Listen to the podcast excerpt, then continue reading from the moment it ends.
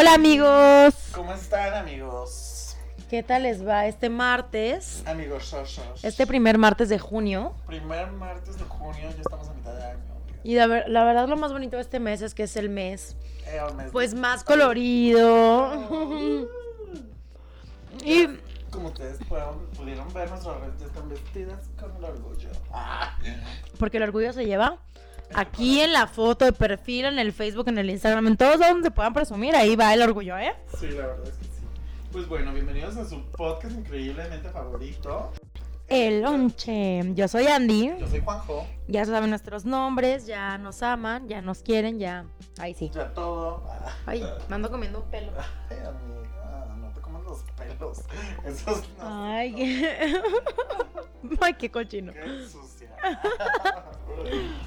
Pues bueno, amigos, como lo prometido es deuda. Este mes vamos a hablar de los temas de la diversidad. Así es, amigos. Todos, absolutamente todos, somos parte de la diversidad.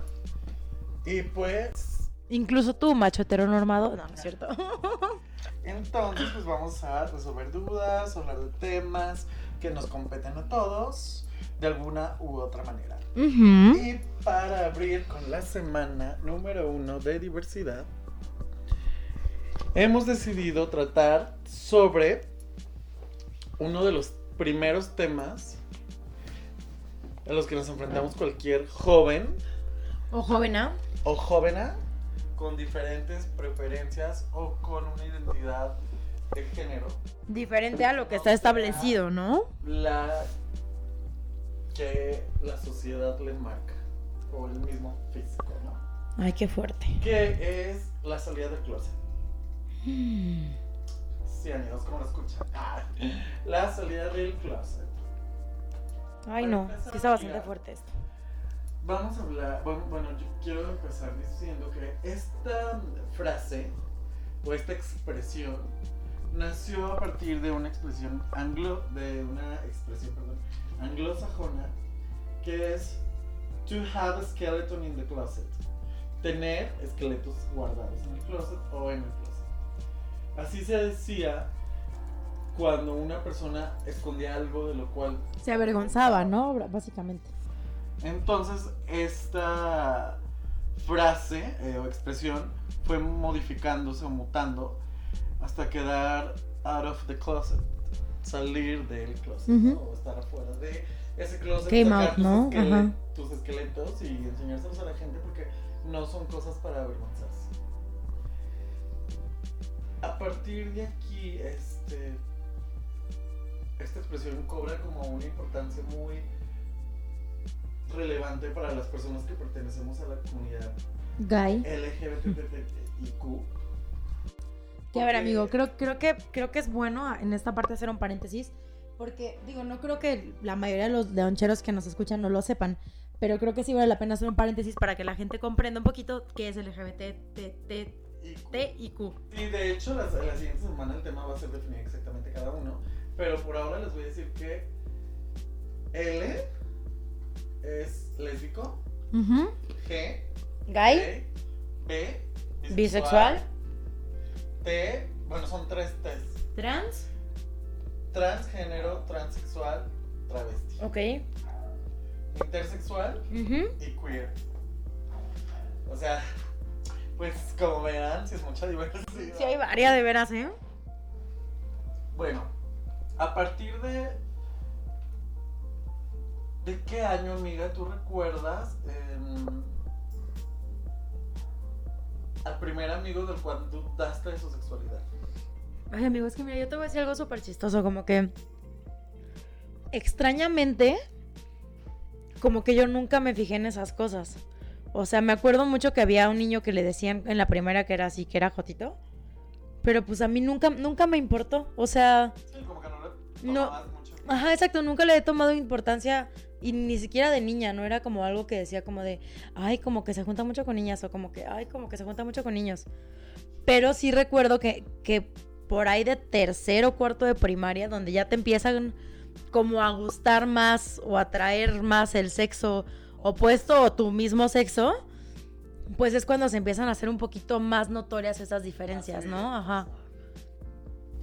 Pues para empezar quiero decirles amigos que una salida del closet obviamente hoy en día no es lo mismo que hace 50 años. No, claro, claro, porque, 10. porque ahorita ya está todo muchísimo más abierto. que hace 15, ¿no? O sea, la verdad es que gracias a Dios o a quien ustedes crean, hemos avanzado Muchísimo, rápidamente. muchísimo. Aunque a veces no lo parezca, amigos, créanme que sí hemos avanzado porque, o sea, en los 60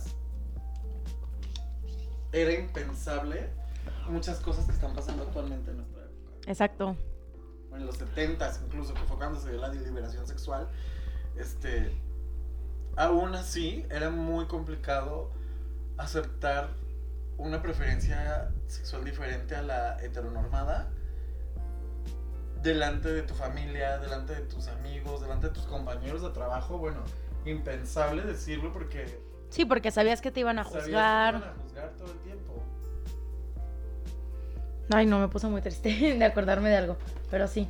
Entonces, realmente es un- una primera pared con la que cualquier persona perteneciente a esta diversidad nos enfrentamos. Quiero decir que para comenzar, lo primero que tienes que hacer, amiguito que nos estás escuchando, es aceptarlo.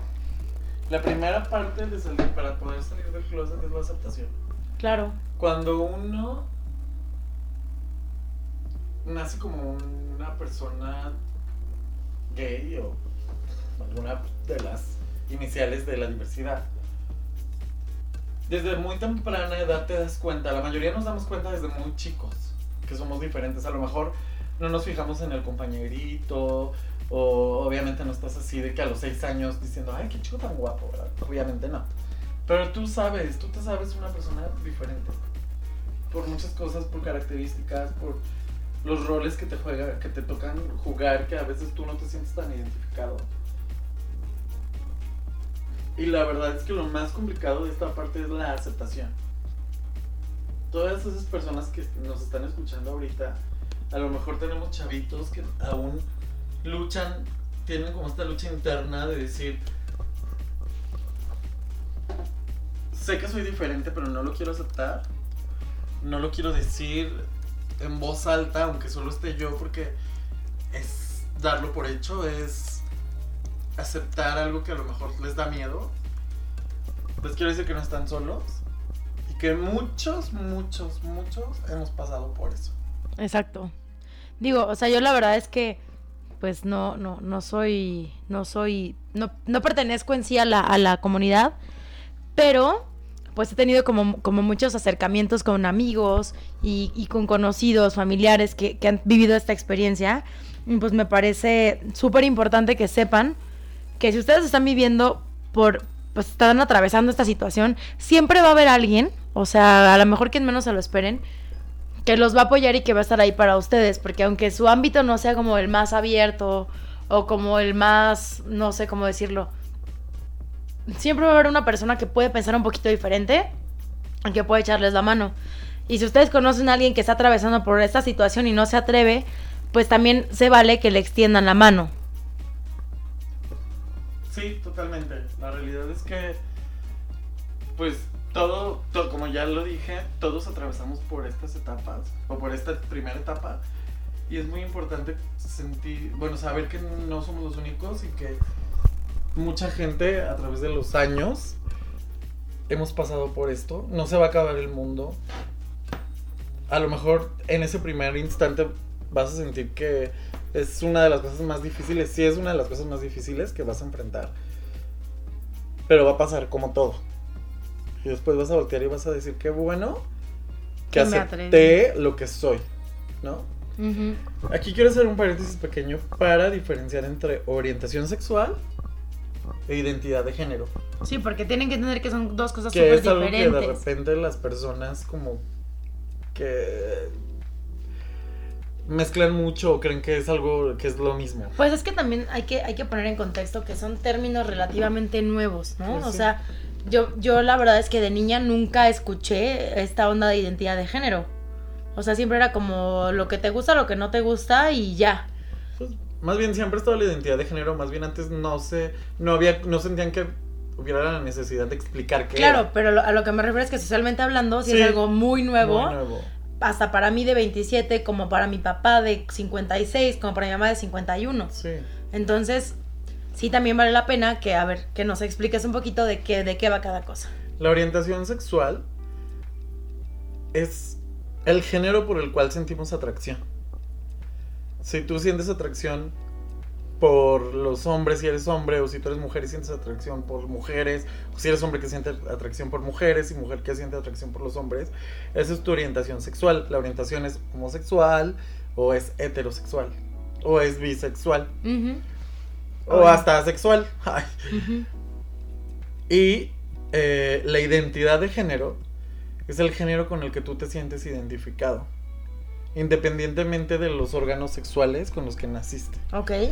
Si tú te sientes eh, identificado con el género femenino, esa va a ser tu, identi- tu identidad de género es esta parte en donde dices yo, yo quiero que me traten como una mujer porque yo soy una Yo mujer. soy una mujer. O sea, de que maldita sea naciendo el cuerpo de un hombre, pero yo soy una mujer, ¿no? O, o yo soy una mujer que nació Ujú. eh, este, en, en este cuerpo, pero yo soy hombre. Ay, amigo, la verdad es que a veces lo que voy a decir está súper mal, pero veo a los, a los hombres trans, están tan guapos, Ay, sí. tan perfectos, que uno dice, Dios Sí, mío santo. trans muy guapo. Muy guapo y muy perfecto y muy trabajado, la verdad es que Como sí. este hombre que salió en la revista de, Del GQ. de GQ, sí, tan guapi. Pues bueno, ya definido una vez eso, sabemos que. Porque luego aquí, en estas salidas del closet, amiga, hay gente que tiene como tres salidas del closet. O sea, porque una cosa es decir, bueno, ya, soy gay. No. Y luego, ¿qué tal que no solo es tu, orien- tu orientación sexual, sino también tu identidad de género? ¿Qué tal dices, no solamente, no es que sea gay, sino que soy trans? Sí, no, no, no, la verdad es que esas cosas, o sea, yo te voy a decir la verdad, a mí me cuesta mucho trabajo comprenderlas, porque evidentemente no me puedo poner unos zapatos tan cabrones como eso, porque nunca he vivido una situación personal ni, de cerquita. Trato de ser lo más empática posible, pero sí digo, puta, qué cabrón, qué cabrón ha de ser mirarte al espejo y decir, soy esto y quiero esto y me gusta esto.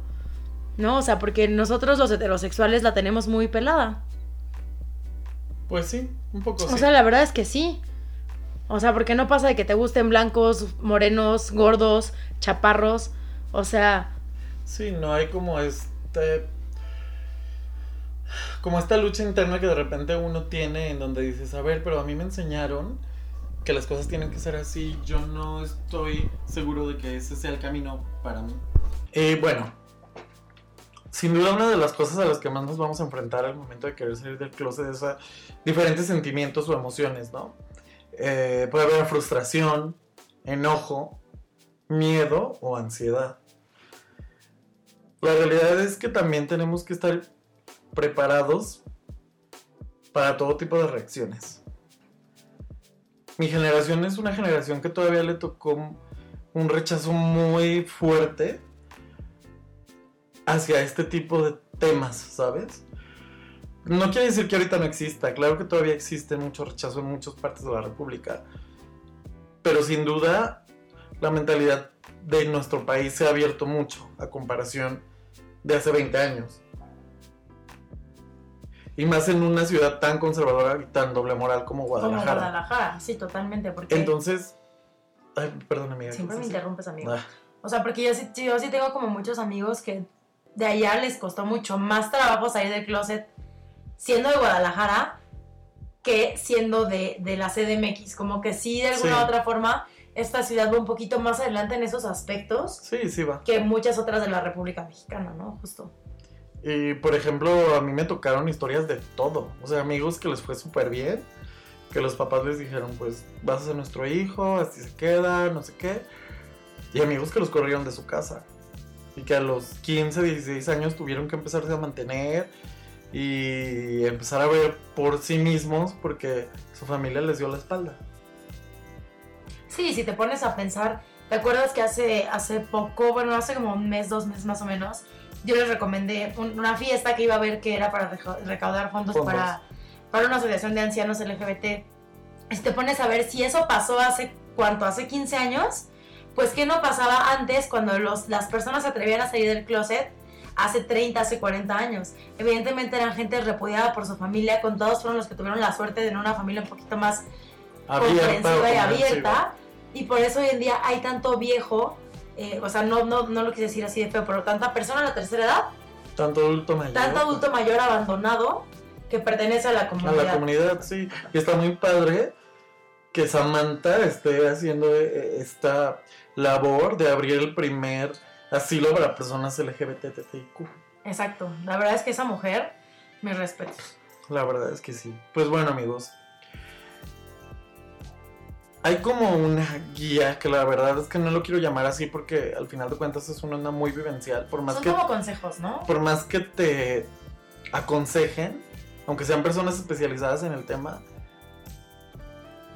al final de cuentas somos seres humanos y somos muy impredecibles. Y muy diferentes. Muy diferentes cada uno, eh, las familias, para empezar, los países, la idiosincrasia, la cultura. Entonces, la religión. En cada lugar van a ser cosas diferentes. Pero yo les quiero recomendar, hay una página de una asociación estadounidense en pro de los derechos de la diversidad que se llama Human Rights Campaign, que tiene en su página un bonito documento. Un bonito documento. Le vengo manejando el bonito documento, amigo. Este, que se llama A Research Guide to Coming Out. Que es como un PDF que está en inglés. Que tiene 24 páginas. Que te da como una pequeña guía de cómo salir del closet ante las personas eh, que quieras salir, tus amigos, tu familia. Sí, como tus personas Como una pequeña guía para que te sientas un poco más seguro y no te sientas como solo perdido al momento de querer eh, tomar la decisión. Este PDF se los vamos a subir en, nuestras páginas para que quien quiera descargarlo lo tenga ahí. Al final de cuentas, para resumir un poco este documento que me leí, tenemos que estar seguros cuando salimos del closet que queremos hacer.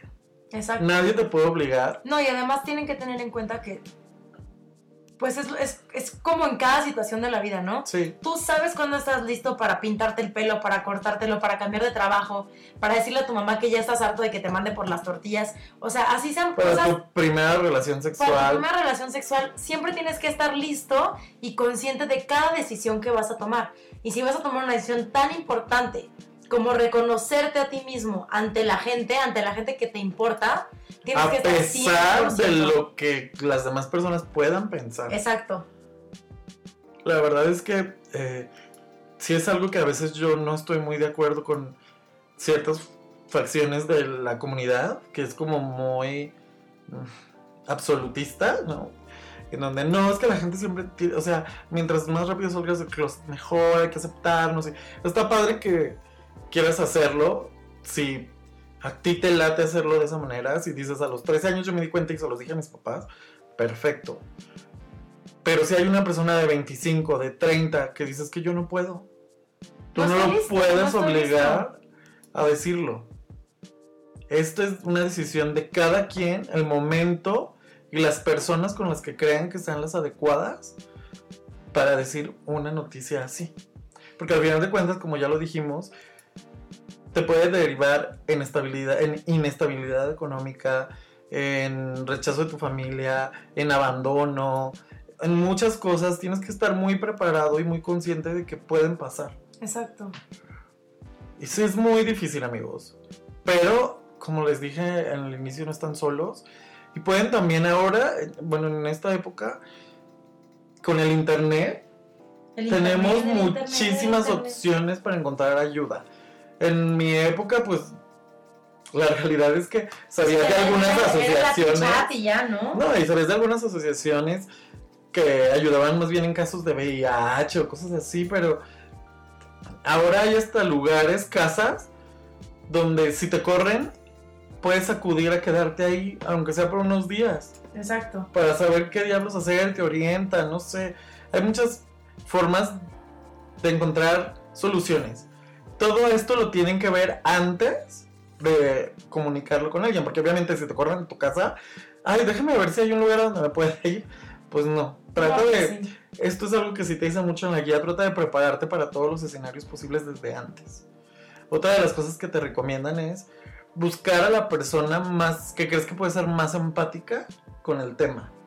A lo mejor es una tía, a lo mejor es un primo, una prima, tu hermano, tu hermana, O sea, tus maestros tus a veces. maestros, a lo mejor las primeras personas con las que sales del closet no van a ser tus papás.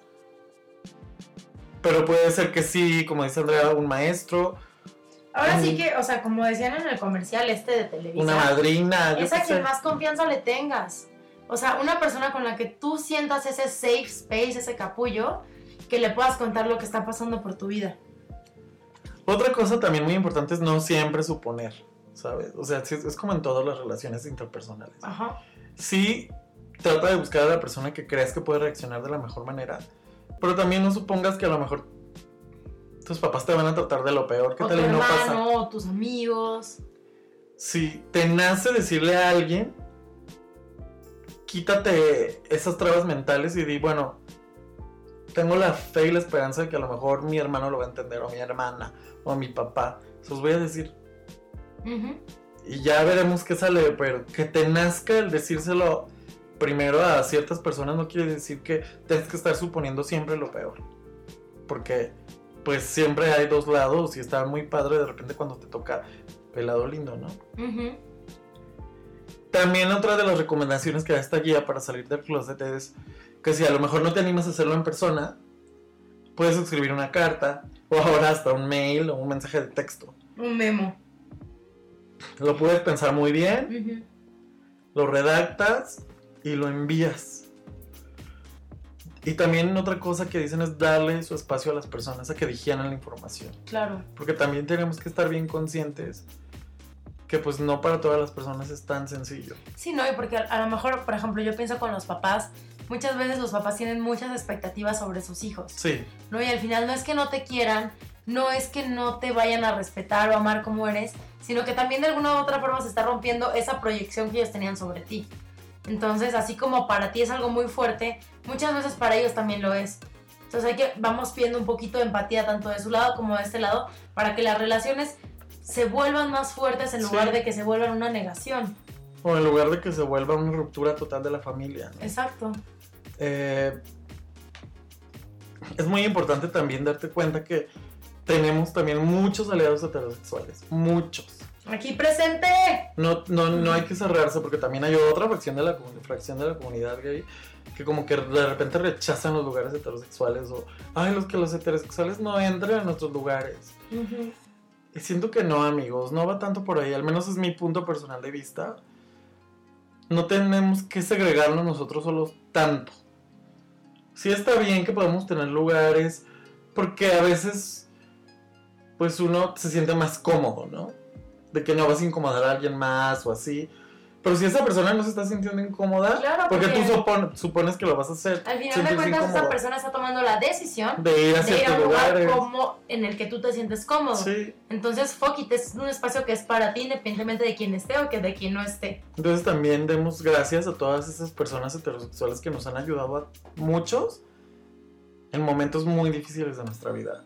Yo debo aceptar que toda la vida me junté con puras niñas, ¿no?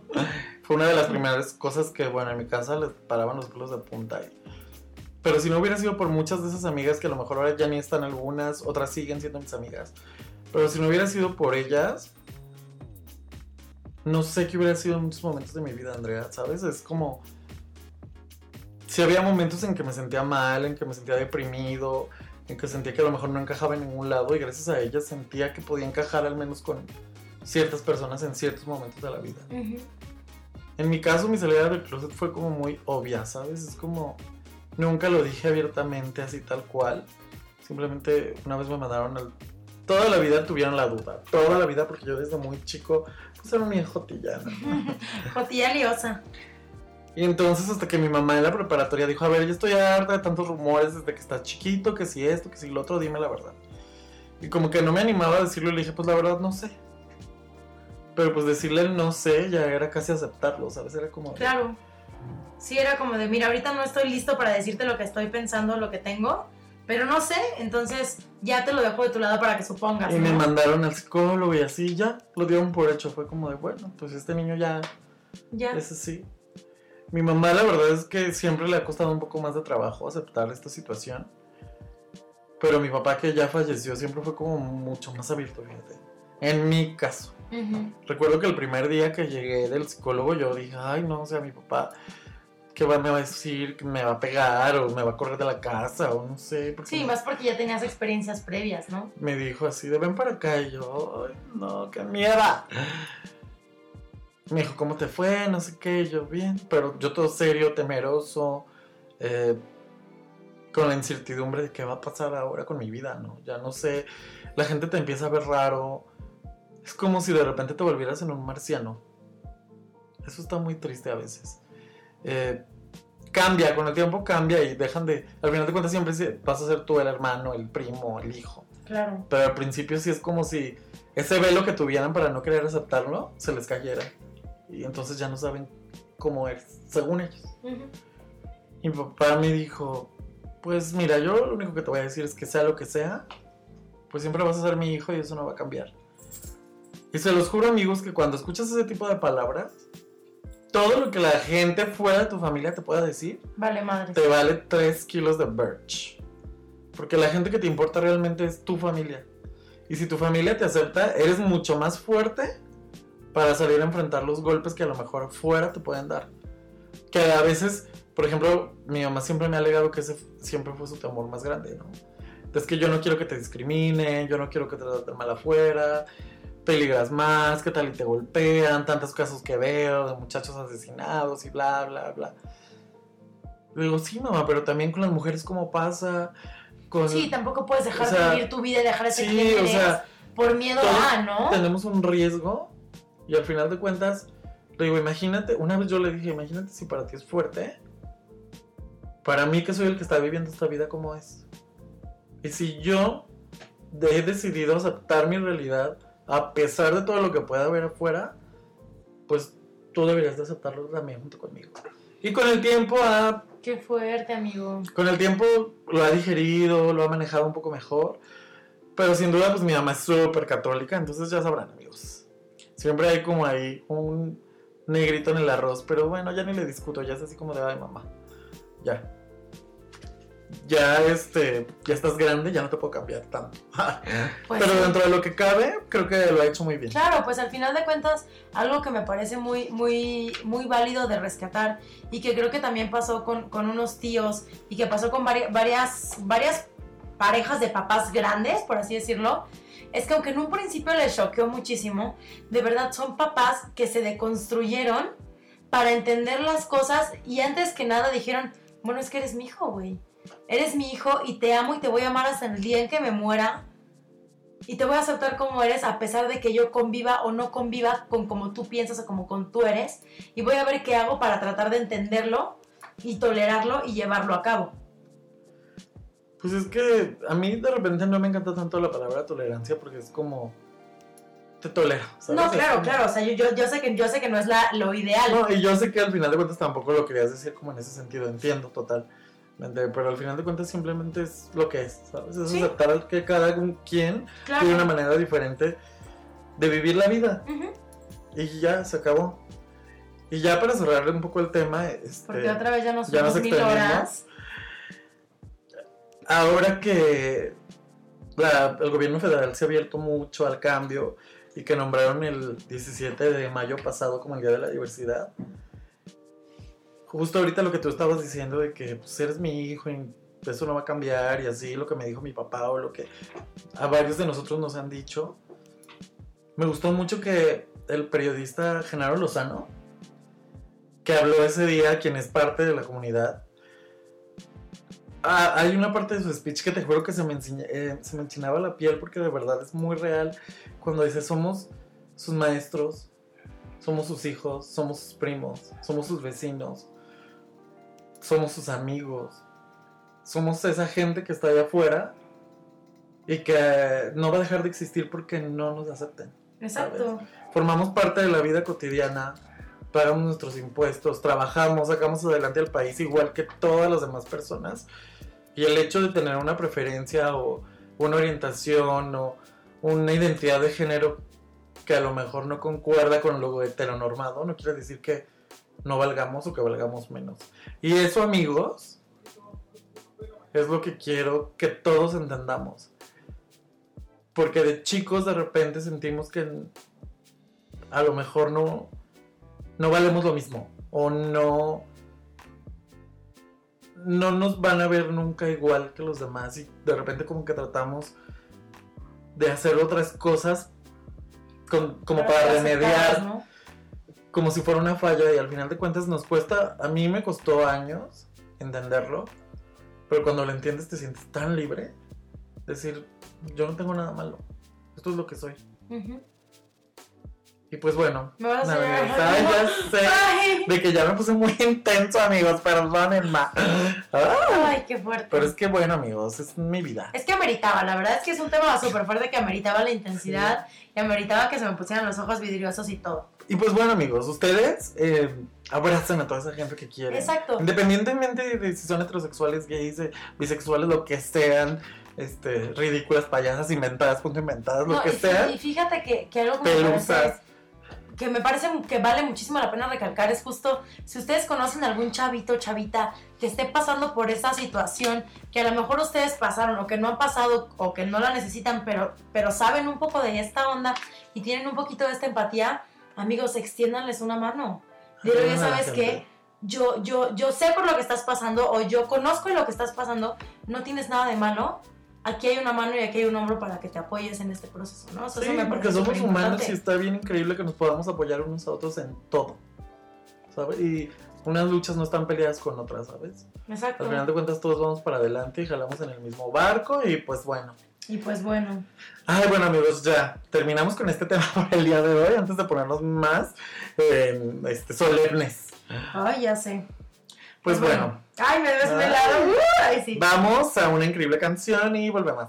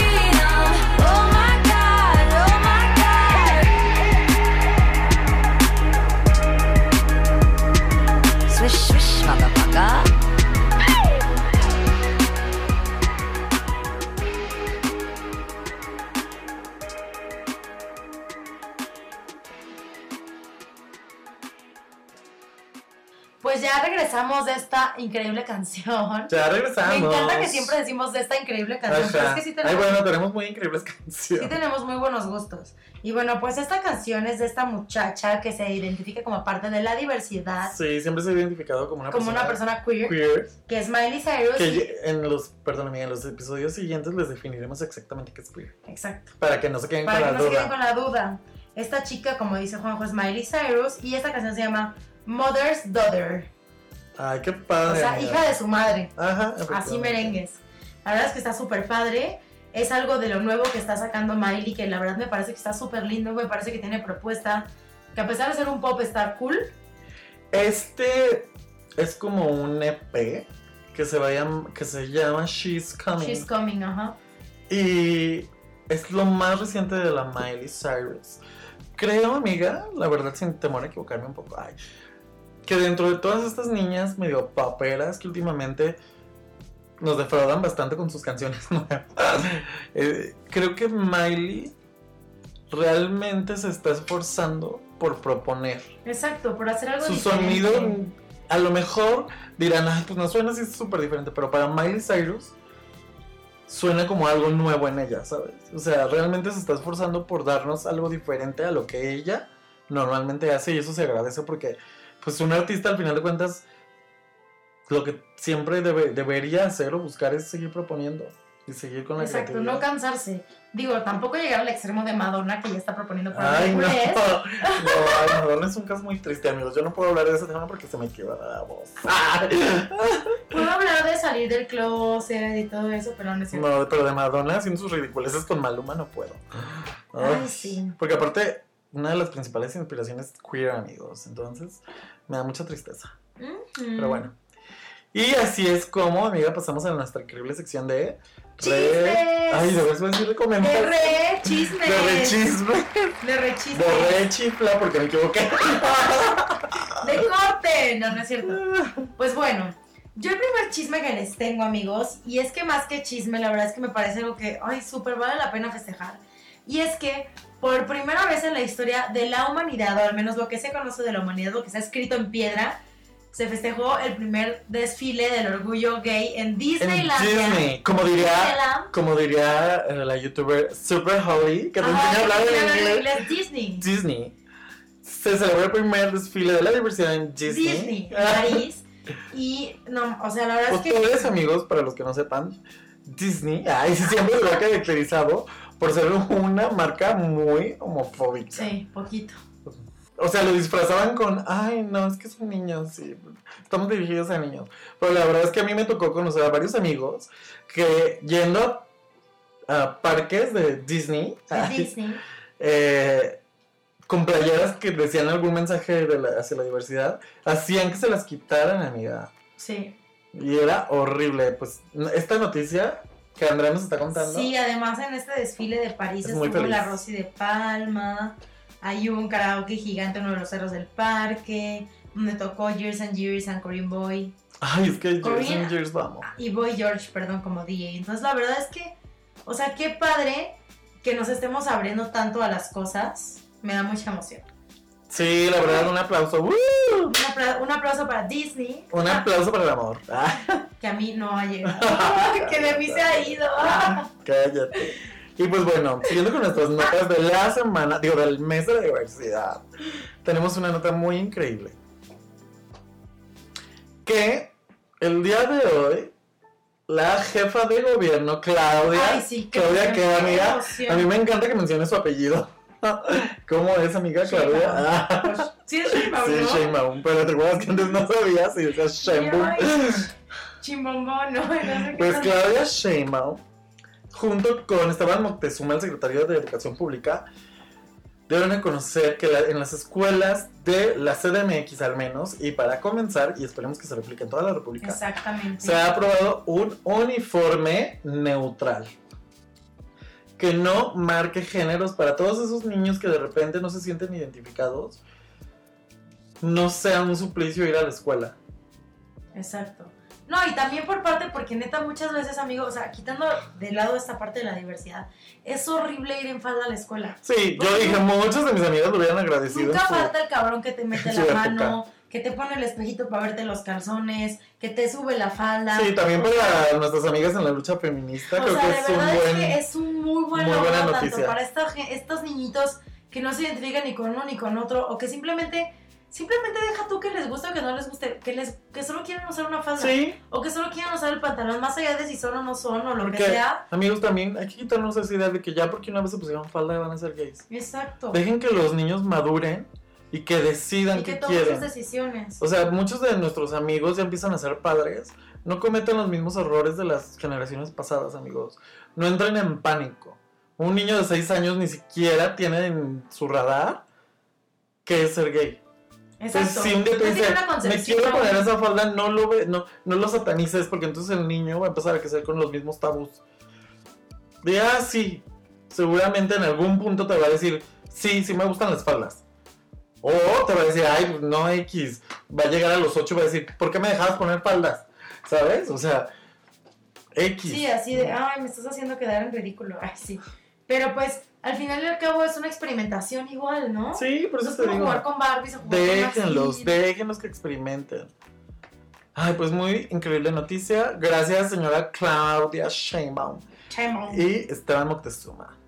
Pues mira, amigos, yo no les tengo una noticia, más bien la siguiente noticia que les tengo no es la de, de la diversidad.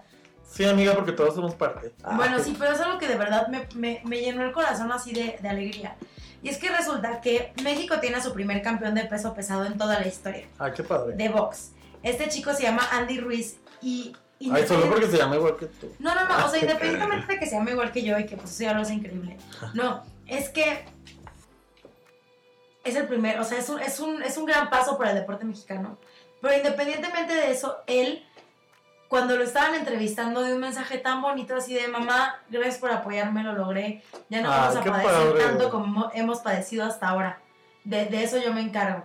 Entonces es como, o sea, qué bonito neta que, que, que siempre se acuerden de su mamá, así. No, y mira, qué bonito, amiga, porque el esfuerzo, rico.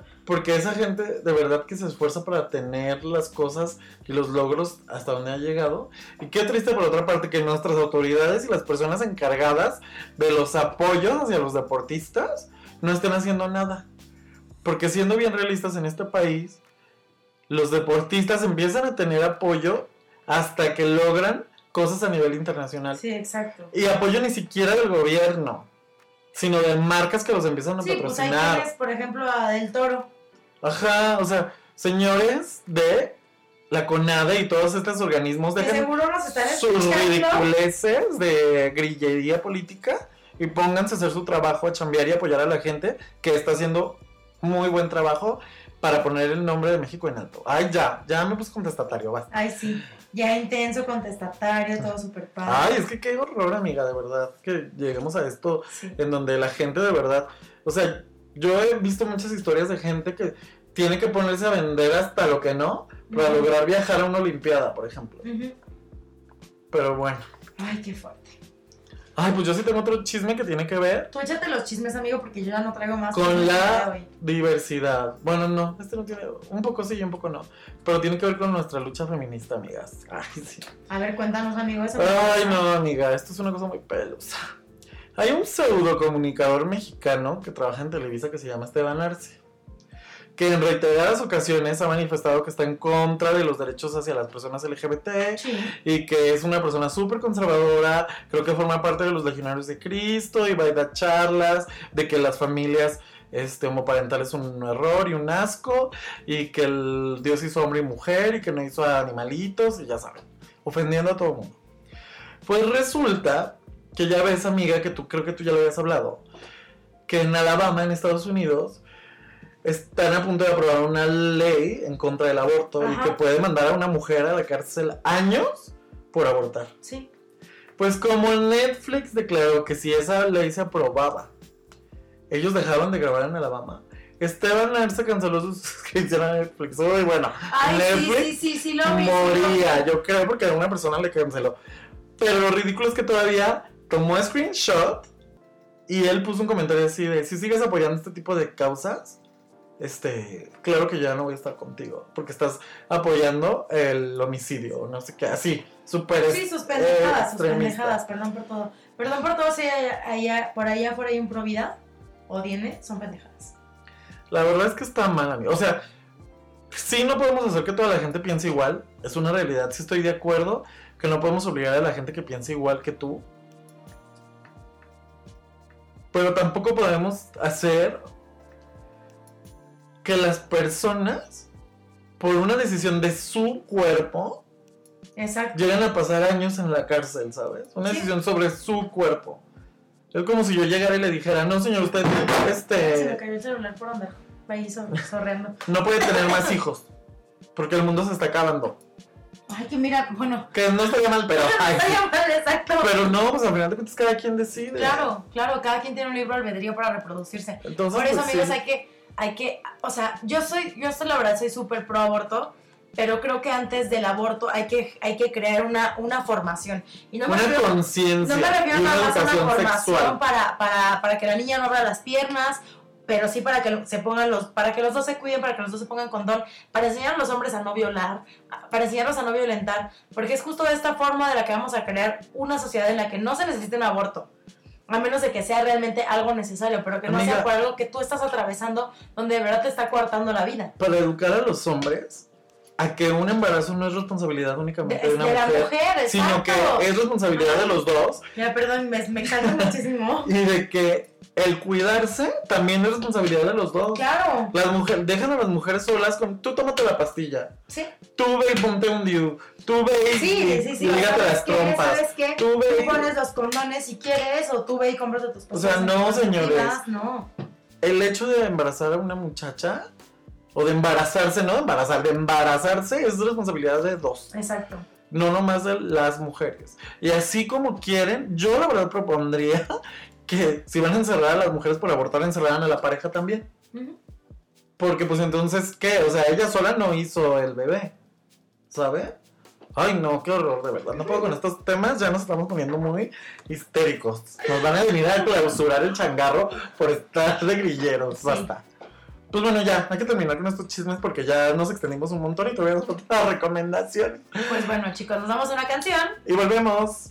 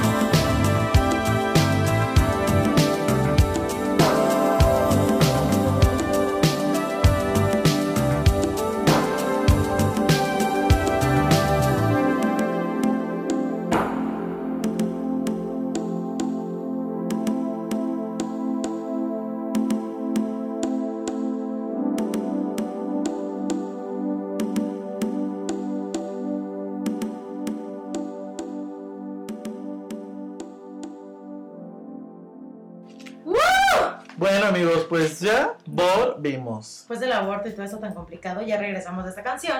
¿Cómo se llama, amigo? Amigos, esta canción es de un proyecto de un chico que se llama Tristan Thompson, pero su proyecto se llama Diamond Coffee o Café. Bueno, más bien café porque está en español, le cabe la palabra. Diamond Café. Diamond Café. Y la canción se llama The Way You Used to Love Me. Este Ah. chico es originario de Victoria en British Columbia, Canadá. Canadá.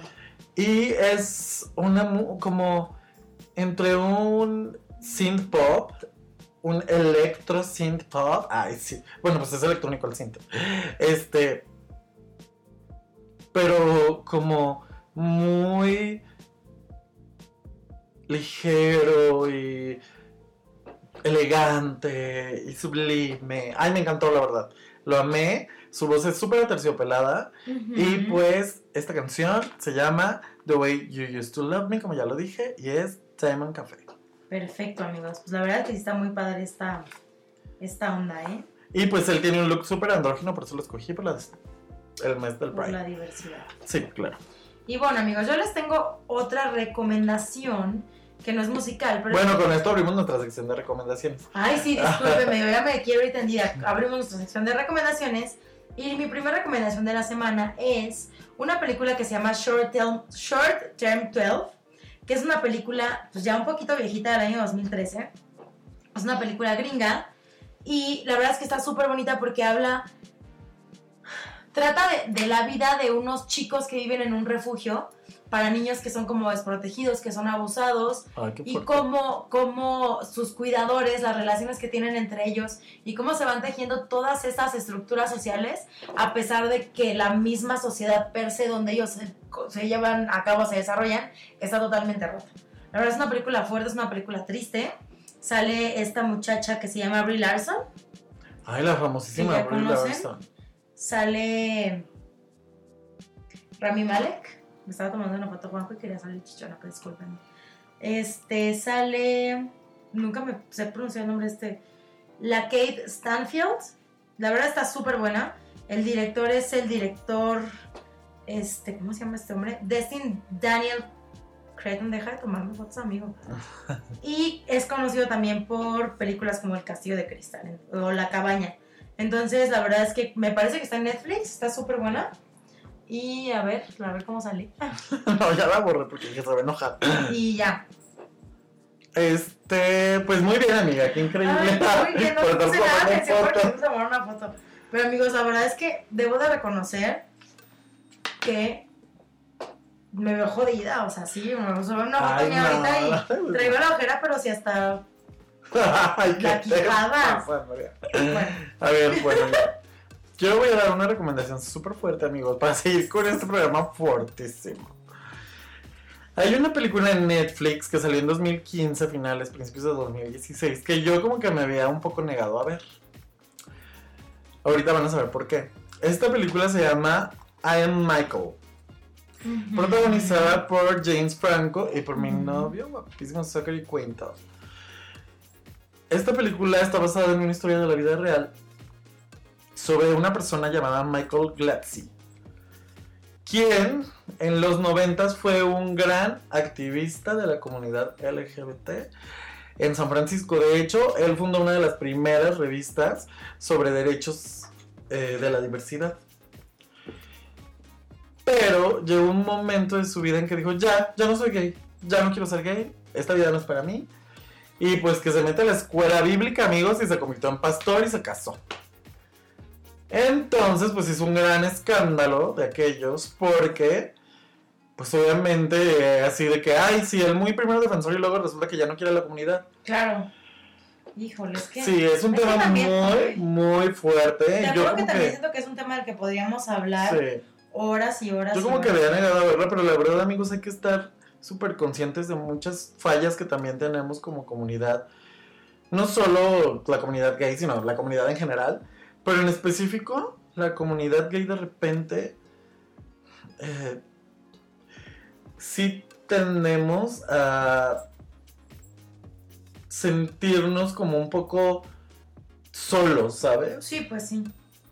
por muchas cosas. eh, la facilidad con la que la gente cambia de parejas, la facilidad con que las personas empiezan y terminan relaciones. Eh, no sé, si hay una parte en donde entiendo por qué el personaje siente que ya no puede más con la vida gay. Y tenemos que estar bien conscientes de que no todas las personas aguantan ciertas cosas. Es como aquel eh, stand-up, eh, casi discurso que les recomendamos de Hannah, Ajá.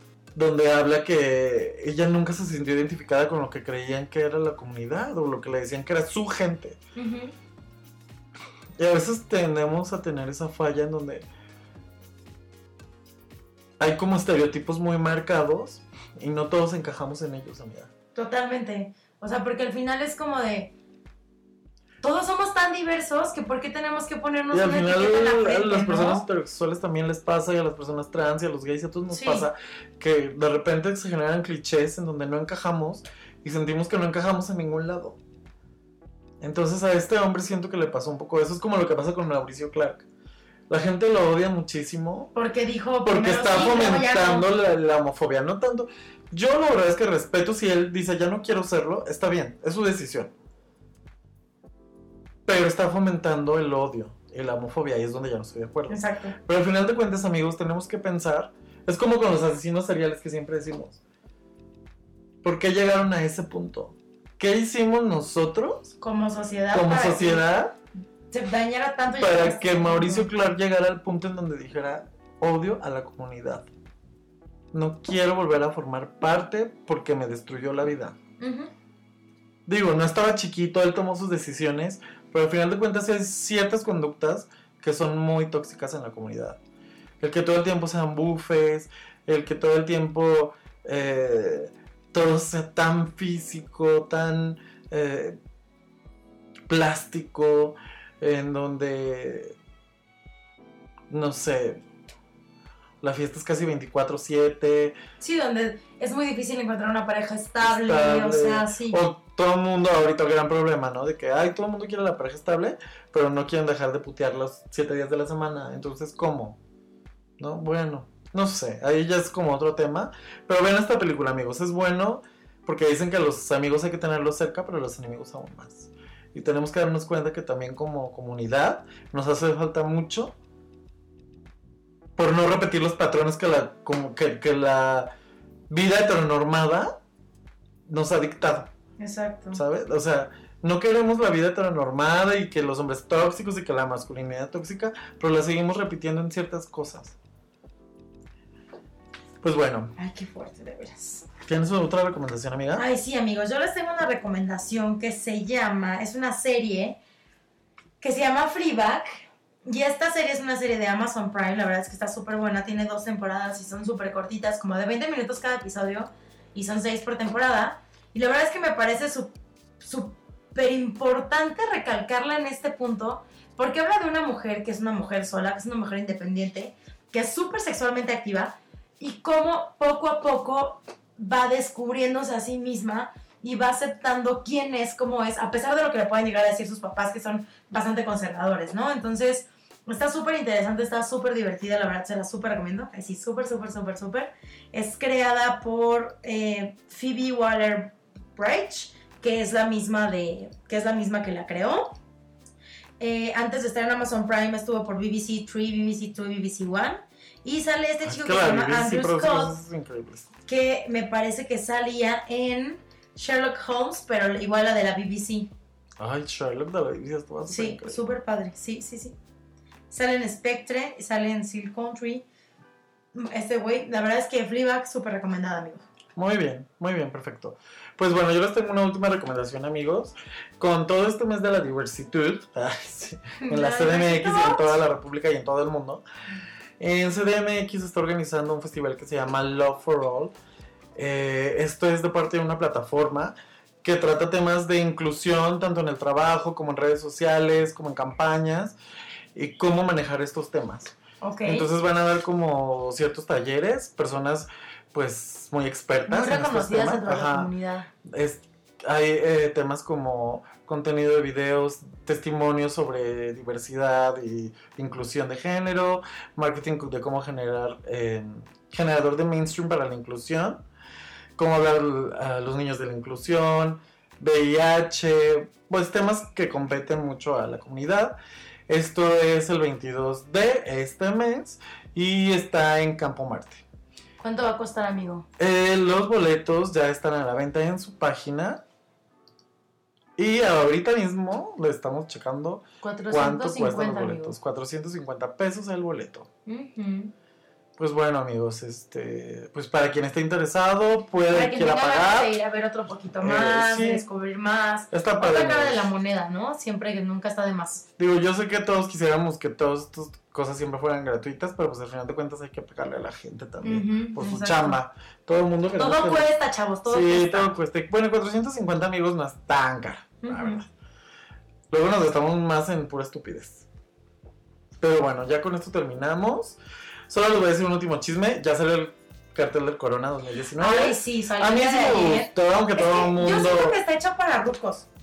Ah, yo soy ruco. Exacto, a mí sí me gustó, aunque todo el mundo dijo, ay, pero si esto es como de O sea, yo quiero ver a Broken Social Scene, quiero ver a Wizard otra vez quiero ver a Tudor Cinema Club, quiero ver a Cat Power, o sea, muchas de las bandas, Faker, muchas de las bandas que están ahí Travis, son bandas que, que, voy a disfrutar aunque ya las haya visto en vivo. Aparte amigos, la verdad a mí sí me pasa que digo, estas bandas son bandas que sí me conozco toda su discografía, que sí me sé sus canciones y que no voy porque ahí es la canción del momento, ¿saben?